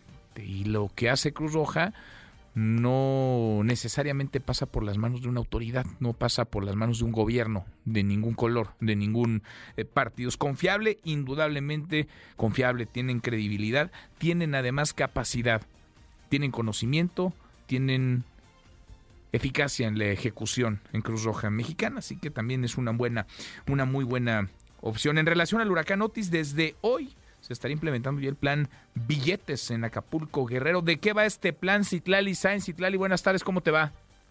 Hola Manuel, muy bien, buenas tardes a ti, también a nuestros amigos del auditorio. Pues sí, a partir de este lunes se lleva a cabo en Acapulco Guerrero el plan billetes implementado por el Banco de México, la Secretaría de Hacienda, Banjército y la Asociación de Bancos de México. Así que desde hoy y con el apoyo de la Sedena se instalaron dos módulos para que la población pueda retirar dinero en efectivo con tarjetas bancarias en sucursales Banjército, mientras se recupera gradualmente la prestación de servicios bancarios en sucursales y cajeros automáticos de debido a la devastación que provocó el huracán Otis y que, bueno, dañaron las sucursales y también los cajeros automáticos. El presidente de la Asociación de Bancos de México, Julio Carranza, informó que en apoyo a la población afectada, los bancos no van a cobrar comisión por retiros que realicen sus clientes en estos módulos de Banjército, mismos que serán custodiados por el personal de la Secretaría de la Defensa Nacional, pero vamos a escuchar lo que dijo lo que hacemos es la banca provee de, terminales punto de venta satelitales a Ban Ejército. El Banco de México distribuye o hace llegar en los aviones del ejército a los lugares que están con el problema estos billetes. Permite a la gente accesar al dinero que tienen en sus cuentas ante estas situaciones de gravedad. Y bueno, los dos módulos de Banjército operan a partir de este lunes 30 de octubre en horario de 8.30 de la mañana a 3 de la tarde, de lunes a viernes, incluyendo el día jueves 2 de noviembre, que es día feriado bancario. Y bueno, para retirar efectivo en estos módulos se requiere presentar la tarjeta de débito o de crédito, una identificación, así como firmar un recibo o un voucher, voucher de la operación. Manuel es mi reporte del auditorio. Gracias, eh, muchas gracias, Itlali. Buenas tardes. Muy buenas tardes. Pues ojalá de algo sirva. Lo que veíamos como imagen sobre los cajeros automáticos es también, vaya, una muestra de la ausencia de ley de autoridad de gobierno. Cajeros que fueron saqueados, literalmente arrancados de las paredes, se los robaron completitos. Además de las consecuencias del huracán, el Instituto Mexicano del Seguro Social, el IMSS, ha informado que recibe pacientes traslados de Acapulco a otras ciudades, particularmente a la Ciudad de México, a consecuencia de los daños provocados por Otis. Hatsiri Magallanes, Hatsiri, buenas tardes, ¿cómo estás? Así es, ¿qué tal Manuel? Muy buena tarde. Sí, fíjate que el IMSS anunció en la mañana que está garantizando la atención médica a los pacientes que estaban hospitalizados, esto en el Hospital General Regional de Acapulco, el Hospital Vicente Guerrero, y que ya fueron trasladados al Hospital de Pediatría del Centro Médico Nacional Siglo XXI aquí en la Ciudad de México. En ese contexto, Blanca de Castilla Ramírez, quien es la coordinadora médica de turno de este nosocomi informó que suman 14 menores de edad que ya se encuentran hospitalizados y cuatro más que llegaron ayer domingo al área de, admisión justamente de, este hospital luego de ser trasladados vía aérea desde Acapulco. Señaló que este hospital de IMSS pues, ha recibido ya 18 de los 40 traslados que el gobierno de México ha realizado hasta la fecha desde el estado de Guerrero. Y bueno, para dicho fin dice que se trabaja en conjunto con las autoridades tanto del gobierno federal como del Centro Regulador de Urgencias Médicas de la Secretaría de Salud, pues justamente para coordinar el traslado de los pacientes. Expuso que el Hospital de Pediatría aquí en la Ciudad de México ha recibido a menores de edad con diversos padecimientos, desde recién nacidos prematuros hasta con padecimientos como asfixia perinatal, con eh, vejiga neurogénica y otro tipo de lesiones. En apoyo a los familiares, dice, el hospital les ofrece apoyo con desayunos, comidas y cenas en el área de comedor, entre otras acciones. Vamos a escuchar cómo le dice. Hasta el día de hoy, 29 de octubre, estamos recibiendo ya 14 pacientes hospitalizados y dos están en un área de admisión que acaban de arribar a la unidad en este momento. Se esperan dos pacientes más eh, de arribo en avión. Ahorita el helicóptero parece que está aterrizando en Magdalena y de ahí los van a trasladar nuevamente en las ambulancias de traslado. Realmente pues es una, un momento de desastre este, y bueno, pues estamos dando lo mejor que podemos desde el corazón y del sentido humanístico. Estamos brindando aún lo que está en nuestras manos y aún lo que no está. Tratamos de acercarlo para dar la mejor atención a nuestros pacientes con calidad y oportunidad. Bueno, nada más remató diciendo que van a seguir estos traslados a fin de garantizar la atención oportuna a la población derechohabiente. El reporte que tenemos. Gracias, eh, muchas gracias, Siri. Buenas tardes. Muy buenas tardes. Y lo decíamos, parece que estamos apenas ante la punta del iceberg de una crisis aún difícil de cuantificar, de dimensionar. Las imágenes son brutales, son durísimas. La cifra oficial de muertos y de desaparecidos tampoco confiable como el actuar de las instituciones crece por día. Son 45 los muertos, aunque ayer habían reportado 48. El dato oficial que hoy mm, matizan es de 45 personas y 39 desaparecidas. Y tristemente, por cómo están las cosas, por cómo andan los reportes y por cómo está la realidad, serán más. La tragedia tiende con el correr de los días, con el pasar de las horas tiende a empeorar. No solo es Otis, hay que estar alerta porque hay tormenta tropical. Pilar amenaza. De acuerdo con el Servicio Meteorológico Nacional, se localiza frente a las costas de Guatemala, va rumbo al Salvador y Honduras, donde hay alerta máxima. Y podría de ahí subir, subir por el Pacífico mexicano, las costas de Chiapas, las costas de Oaxaca, otra vez las costas de Guerrero, las costas de Michoacán. En fin, en otro tema, un total de 760 trabajadores y jubilados del Poder Judicial de la Federación han presentado la primera acción colectiva de amparo contra la eliminación de los fideicomisos, una batalla que sigue, una batalla que continúa, por cierto, ayer el ministro Alberto Pérez Dayán, el ministro de la Corte, estaba en la Fórmula 1, allá se le vio, eh, portando además un reloj que algunos valúan en varios cientos de miles de pesos. Hoy el presidente López Obrador eh, lo criticó por esto, criticó al ministro Pérez Dayán, no dijo eso sí, no dijo nada de uno de sus hijos, José Ramón López Beltrán, que estaba ahí también en el Gran Premio de México, como estaba también el gobernador de Morena, Alfredo Ramírez Bedoya, gobernador del estado de Michoacán. A propósito del Gran Premio de Fórmula 1, pues sí, muchos políticos, eh, mucha presencia de actores de diversas fuerzas políticas, pero lo importante, lo verdaderamente relevante es lo que pasó en la pista, lo que pasó en la carrera. De eso y más platicamos con Nicolás Romay. Deportes con Nicolás Romay en MBS Noticias.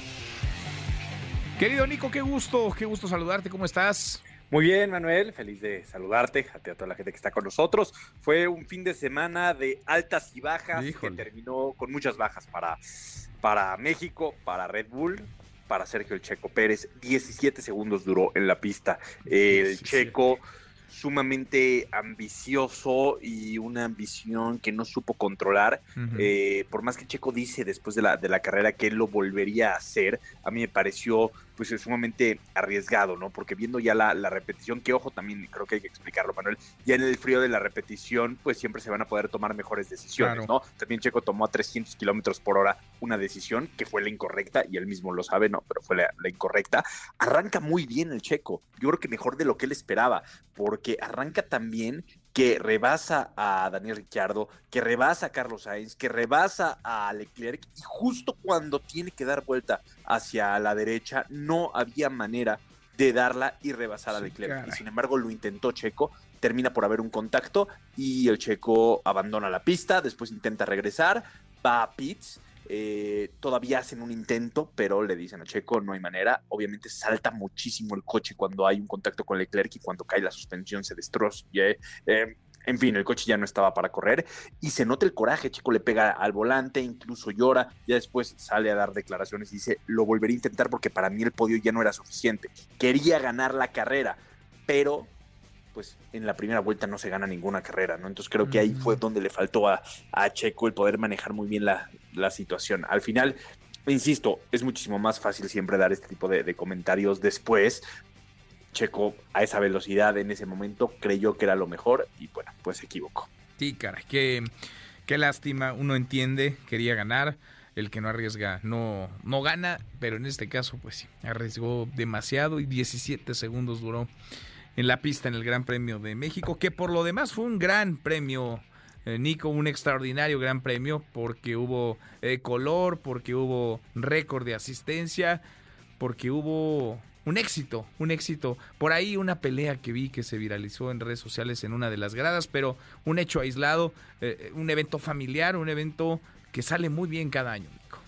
que la verdad, Manuel, siempre lo es. Siempre nos llevamos la nota positiva, pero sí creo que ayer nos dimos cuenta de lo importante que es tener a un piloto mexicano, quítale el, nombre propio de Sergio Pérez, ¿eh? tener a un piloto mexicano compitiendo. En cuanto Checo abandona ayer, Manuel, parecía un cementerio, ¿eh? La gente triste, la gente desencajada, porque es verdad, la Fórmula 1 ha ganado muchísimo terreno y tenemos grandes nombres como Verstappen, Hamilton, Sainz, Alonso, Leclerc, sí, pero el tener a un mexicano siendo exitoso, eso es lo que le da magia al Gran Premio de, México. Así que ayer nos llevamos esa gran lección porque cuando sale tan rápido Checo, pues la gente desencajadísima, ¿no? Digo, obviamente se quedan y disfrutan porque como lo dice, está perfectamente bien organizado, es una gran experiencia, pero pues ya no había ese sentido de, nacionalismo, ¿no? De, saber que el Checo estaba peleando por, por algo, ¿no? Eh, ¿Cómo quedan las cosas, Manuel? Max Verstappen gana la carrera, tiene 491 puntos. Es increíble lo de, lo de Max Verstappen, y te voy a decir por qué, es increíble. Max tiene 491 puntos. Sí. El segundo lugar del campeonato de constructores es Mercedes, que tiene 371 puntos. ¿Qué te quiero decir? Que solito Max Verstappen ganaría el campeonato de pilotos y el campeonato de constructores. O sea que no necesita coequipero. Solito solito Max Verstappen ganaría los dos. Oye, entiendo que es el piloto ya más ganador, ¿no? En la historia de la, Fórmula 1, pero, pero lleva 16 ah, carreras ganadas en esta, en esta temporada. Y creo que él mismo tenía el récord de 15. Antes era Schumacher con 13, me parece, 13 o 14.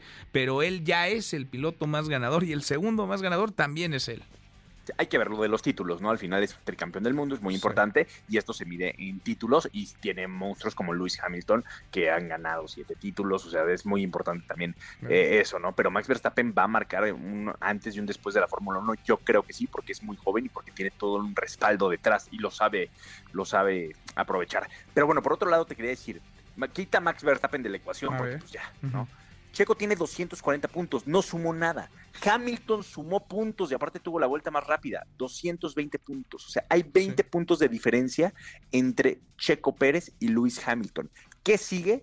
Este fin de semana tenemos carrera en Brasil, después Las Vegas el 19 de noviembre y después Abu Dhabi el 26 de noviembre. Quedan tres carreras, así que el duelo está en la segunda posición. Ahí se va a definir absolutamente todo. Veremos si Checo puede quedarse con ese segundo lugar. Pues ojalá. Lo tiene ahora, está arriba, pero no hay nada definido y sí, fue un muy desafortunado Gran Premio de México para, para él. ¿Y hubo algo más en deportes o todo fue Fórmula 1? Por supuesto, Manuel, que hubo muchas cosas ah, más. el, clásico de España, el Real Madrid le gana al Barcelona en los últimos minutos, 2 por 1, da un golpe en la mesa, un resultadazo para, para el Real Madrid. En México también tuvimos fútbol, ¿eh, Manuel? También tuvimos la, la ah, jornada con buenos resultados. Ah, ganó el Necaxa, Nico.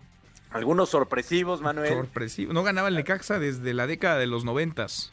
Oye, más, más allá de, la victoria del Necaxa, la goleada de América Rayados y la goleada de Tigres a, Chivas, ¿eh? 4 por 0 Tigres le ganó a Chivas, América le ganó 3 por 0 a Rayados, también de llamar la atención. Cruz Azul ganó, yo creo que eso sorprende más, Cruz Azul le ganó 1 por 0 a León. Que Necaxa le ganara a Pumas también es para destacar porque es Pumas, ¿no? Y le gana 1 por 0 Necaxa. No, y deja tú porque es Pumas. Porque es Necaxa, Nico. Porque en mi Necaxa no gana. No gana Pero aparte le ganó a un equipo importante, ¿no? Bueno, tiene, tiene 11 puntos Necaxa en 14 partidos. ¿eh? Tampoco así como que festejes mucho. No, no, no, festejo nada. 14 partidos, ¿no? Pero bueno, eh, líderes América 33 eh, puntos, Tigres en segundo lugar con 28 puntos, Rayados 23 puntos. Yo creo que entre estos tres está la, la, conversación realmente y son los favoritos y los candidatos a pelear por el título. Pues sí, mira, para para gusto tuyo, para felicidad tuya, el América, muy bien, Nico. Muy bien. Muy bien. Jugando muy bien. Muy bien, aunque entendemos cómo es la Liga MX y que llegará el momento de tener eh, una liguilla, una fase final, en donde las, las distancias se reducen. Entonces ahí todo puede pasar. Y ya el, campeonato pues pasa a un segundo término. Bueno, pues un montón de deportes, mucho que escucharles en un rato más, Nico. Así es, Manuel, también platicaremos de la Serie Mundial, está empatada uno a uno, hoy tenemos el tercer partido entre los Rangers y Arizona, a disfrutar también la Serie Mundial, Texas contra Arizona, serie empatada uno a uno. En un ratito más, Nico, en un ratito más los escuchamos. Un abrazo, Manuel, saludos. Abrazo grande, Nico, Lazo, Michael. Los deportes pausantes, una vuelta por el mundo de la mano de mi tocayo Manuel Marín y volvemos, volvemos a más. Internacional. El primer ministro de Israel, Benjamin Netanyahu, rechaza cualquier acuerdo de paz con Hamas y la Franja de Gaza y afirma que es tiempo de guerra, a pesar de que una parte considerable del gobierno y la población de Israel está en su contra. El ministro se niega a abandonar el poder y en cambio encamina a su país y a cientos de inocentes palestinos a una muerte segura. Damas y caballeros, la Biblia dice que hay un tiempo para la paz y un tiempo para la guerra. Este es un tiempo para la guerra. Y mientras el gobierno israelí viola el derecho internacional en la franja de Gaza, las manifestaciones antisemitas se expanden por el mundo.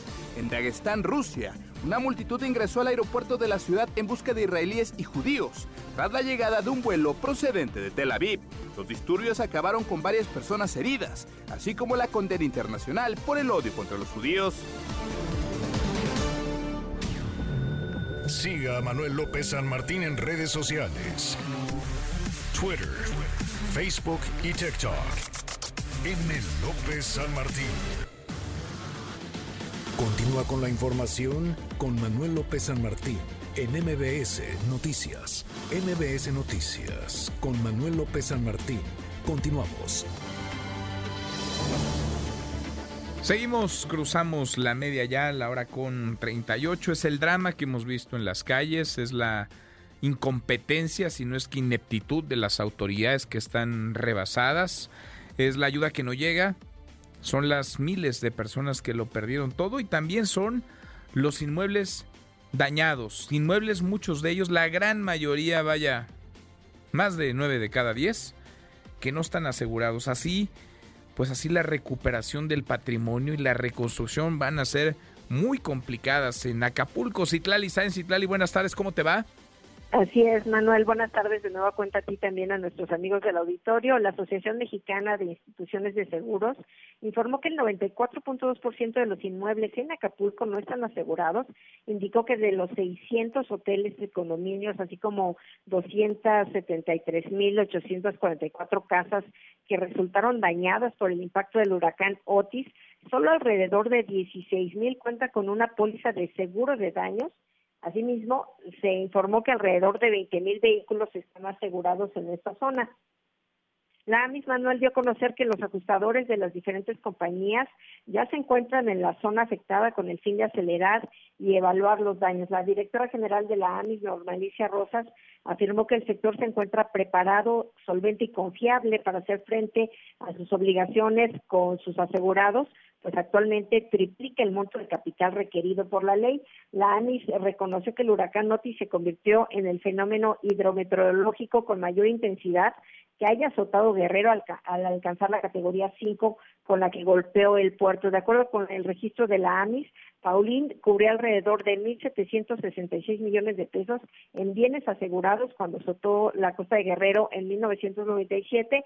La AMIS también dijo que entre los 10 siniestros que más han pegado, han pagado las aseguradoras, cuatro son huracanes, se trata de el huracán Vilma, Odil, Gilberto e Isidor, juntos acumularon pagos por 5.887 millones de dólares americanos y bueno, tan solo en 2022 las aseguradoras pagaron 2.200 millones de pesos por riesgos hidrometeorológicos y bueno, afirmó que ante un fenómeno natural, al, estar asegurado, gobiernos, empresas y familias reciben una suma que pues no les rompe el bolsillo, que no los deja en la quiebra y en muchos casos pues sin nada de patrimonio. Manuel, mi reporte al auditorio. Gracias, Itlali, muchas gracias. Buenas tardes. Muy buenas tardes, es la devastación y lo decíamos, lo urgente Ahora es, por supuesto, acercarle lo más elemental a cientos de miles que lo necesitan en este momento. Víveres, alimentos, agua potable, medicamentos, pero tendrá que venir después la reconstrucción. Primero un buen mapeo para saber la dimensión del daño, la afectación. La devastación es brutal, hemos visto todas las imágenes. Y la reconstrucción, se estima que 63% el total de los inmuebles en Acapulco de plano quedaron inutilizados, sobre todo aquellos que están en la costera, que están más próximos al mar, la mayoría de los comercios, casas, condominios, hoteles están destruidos, dañados o en el mejor de los casos con afectaciones. Le agradezco estos minutos a Francisco Solares, presidente de la Cámara Mexicana de la Industria de la Construcción. Francisco, gracias por estos minutos. ¿Cómo estás? Buenas tardes. Al contrario, Manuel, gracias a ti por poder saludarte a tu auditorio y a ti también. Muchas gracias. Estoy en Acapulco en estos momentos porque no hay muy buena conexión todavía, comunicación encontramos un lugar donde sí hay señal y por eso estamos pudiendo platicar. Te agradezco que, que platiques con nosotros eh, y por supuesto me imagino que estás allá para tener un diagnóstico más claro, más nítido de lo que está sucediendo y de cómo poner manos a la obra, porque se trata, decíamos, de lo urgente, pero también habrá que reconstruirlo todo porque reconstruir implica reactivar la economía, implica recuperar empleos, implica inyectarle dinamismo a la economía, implica para muchos eh, volver a ganarse la vida. ¿Cómo estás viendo las cosas, Francisco? Pues mira, dices muy bien, eh, la etapa de reconstrucción se debe de empezar a planear y se debe de empezar a, visualizar cómo hacerla de la manera más eficiente y más rápidamente posible. Sin embargo, yo te diré que la etapa de emergencia eh, todavía todavía eh, está eh, en una parte muy importante. Yo calculo que quizá todas las semanas estemos enfocados a, poder eh, ayudar a nuestros hermanos de Acapulco para poder subsistir. Y vemos los daños en la parte turística, la parte de la costera, la parte de, diamante, y son impresionantes y, bueno, se tendrá que hacer. Pero todavía hay localidades y hay casas eh, alrededor de Acapulco, cercanos donde ni siquiera hemos podido llegar.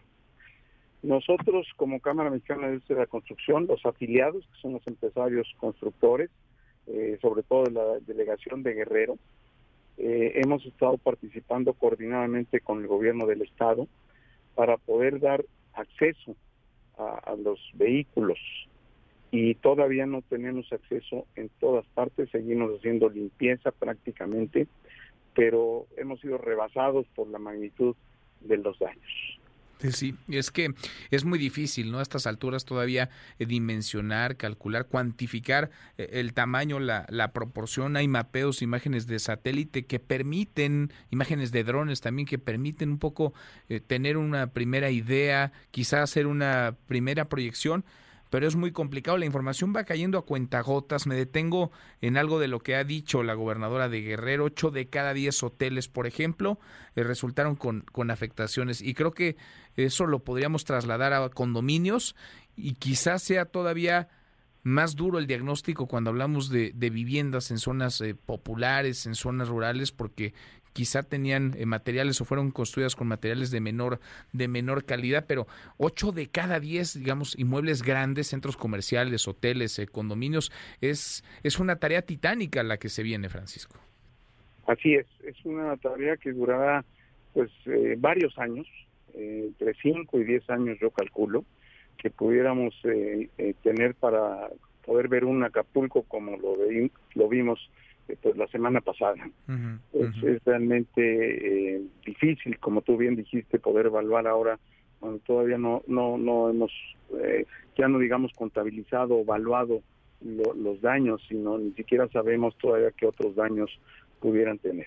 Eh, las, instituciones de gobierno encargadas, digamos, de estas tareas, eh, que tendrían que coordinarse con ustedes o por lo menos sentarse a la mesa y trabajar en conjunto, ¿están allá? Es decir, ¿ustedes pueden en estos momentos eh, sentarse, dialogar con, con ellos o el gobierno mexicano lo hemos visto y lo hemos señalado una y otra vez, pues parece abocado a lo inmediato con poco tino, con pasmo en un inicio, eh, rebasado en no pocos frentes, pero están allá las instituciones con las que ustedes podrían estar trabajando, proyectando la, reconstrucción, la evaluación primero de daños y después la reconstrucción, Francisco. Bueno, sí, sin embargo, estamos rebasados en todos los sentidos. El, gobierno, la, sociedad, todos los que estamos apoyando, la magnitud del daño que causó este meteoro, eh, nadie la imaginamos, yo creo. Yo acabo de estar hace un rato con las autoridades estatales, que son las con las que directamente nosotros nos hemos coordinado, y están tomando decisiones rápido en el campo, que es lo que se requiere, tomar decisiones rápido, sobre todo en esta etapa de emergencia. Y nosotros tenemos el encargo de despejar todas las vías de comunicación terrestre. Nosotros empezamos con nuestros equipos de las empresas constructoras de Guerrero, a, despejar el paso primero de la autopista del Sol y luego de la, de la autopista que va a la zona Diamante.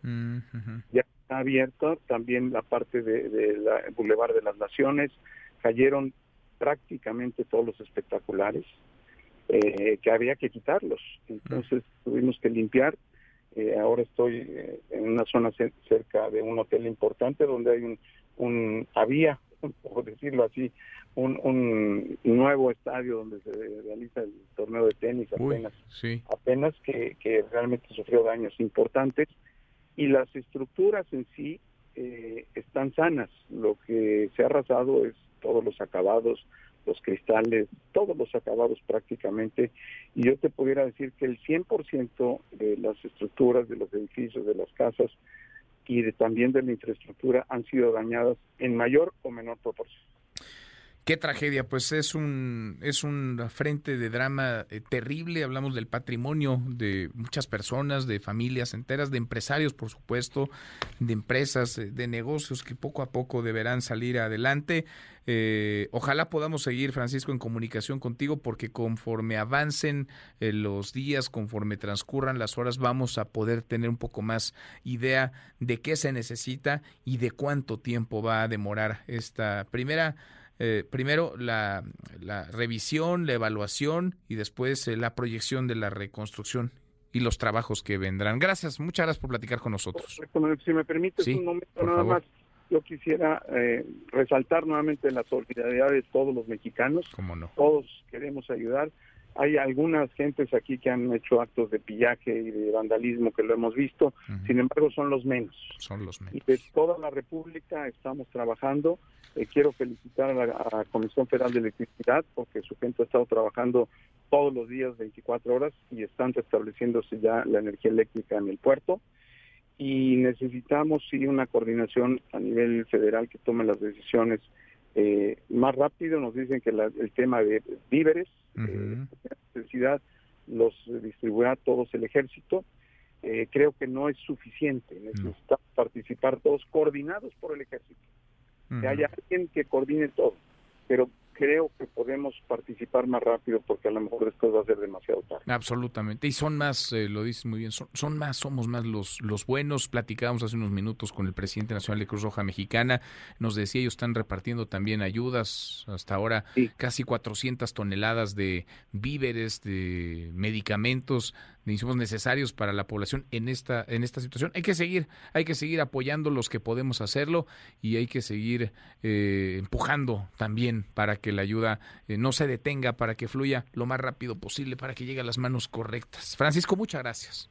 Al contrario, Manuel, gracias a ti. Gracias. Muy buenas tardes. Francisco Solares, el presidente de la Cámara Mexicana de la Industria de la Construcción. 10 para la hora, pausa, volvemos, volvemos, hay más. Redes sociales para que siga en contacto: Twitter, Facebook y TikTok. M. López San Martín. Continúa con la información con Manuel López San Martín en MBS Noticias. Ya estamos de regreso. MBS Noticias con Manuel López San Martín. Continuamos. Seguimos, ya nos vamos cinco para la hora. Una rehén habría eh, muerto, una rehén secuestrada por el grupo extremista Hamas. Un soldado de Israel habría sido liberado. Vamos para los 30 días ya de esta guerra muy cruel. La incursión terrestre del ejército israelí avanza, ahora concentrada en el norte de Gaza. En fin, en fin, que este conflicto tiene mucho todavía por delante. Revisamos, antes de irnos, revisamos lo último la información en tiempo real. El Universal. Tras Otis, Morena busca dar responsabilidad a los estados de mandar alertas ante desastres. El Heraldo de México. Cuatro niños estadounidenses desaparecen en Meoki, Chihuahua, intensifican su búsqueda. Trabajadores del Poder Judicial regresan a laborar tras paro. MBS Noticias. Tormenta tropical Pilar y Frente Frío 8 ocasionarán lluvias fuertes al sur del país. Los tanques de Israel llegan a las puertas de Gaza mientras Naciones Unidas alerta de bombardeo cerca de hospitales. Israel seguirá presionando en Gaza, dice Netanyahu, mientras avanzan las tropas. Con esto cerramos, con esto llegamos al final. Gracias. Muchas gracias por habernos acompañado a lo largo de estas dos horas. Soy Manuel López San Martín. Se quedan con Nicolás Romay y todo su equipazo. Nos vemos como todas las noches a las 10 por ADN 40. Y acá nos encontramos mañana, mañana que será tarde de martes. Pásela Pásala muy bien, ya casi es viernes. MBS Radio presentó Manuel López San Martín en MBS Noticias.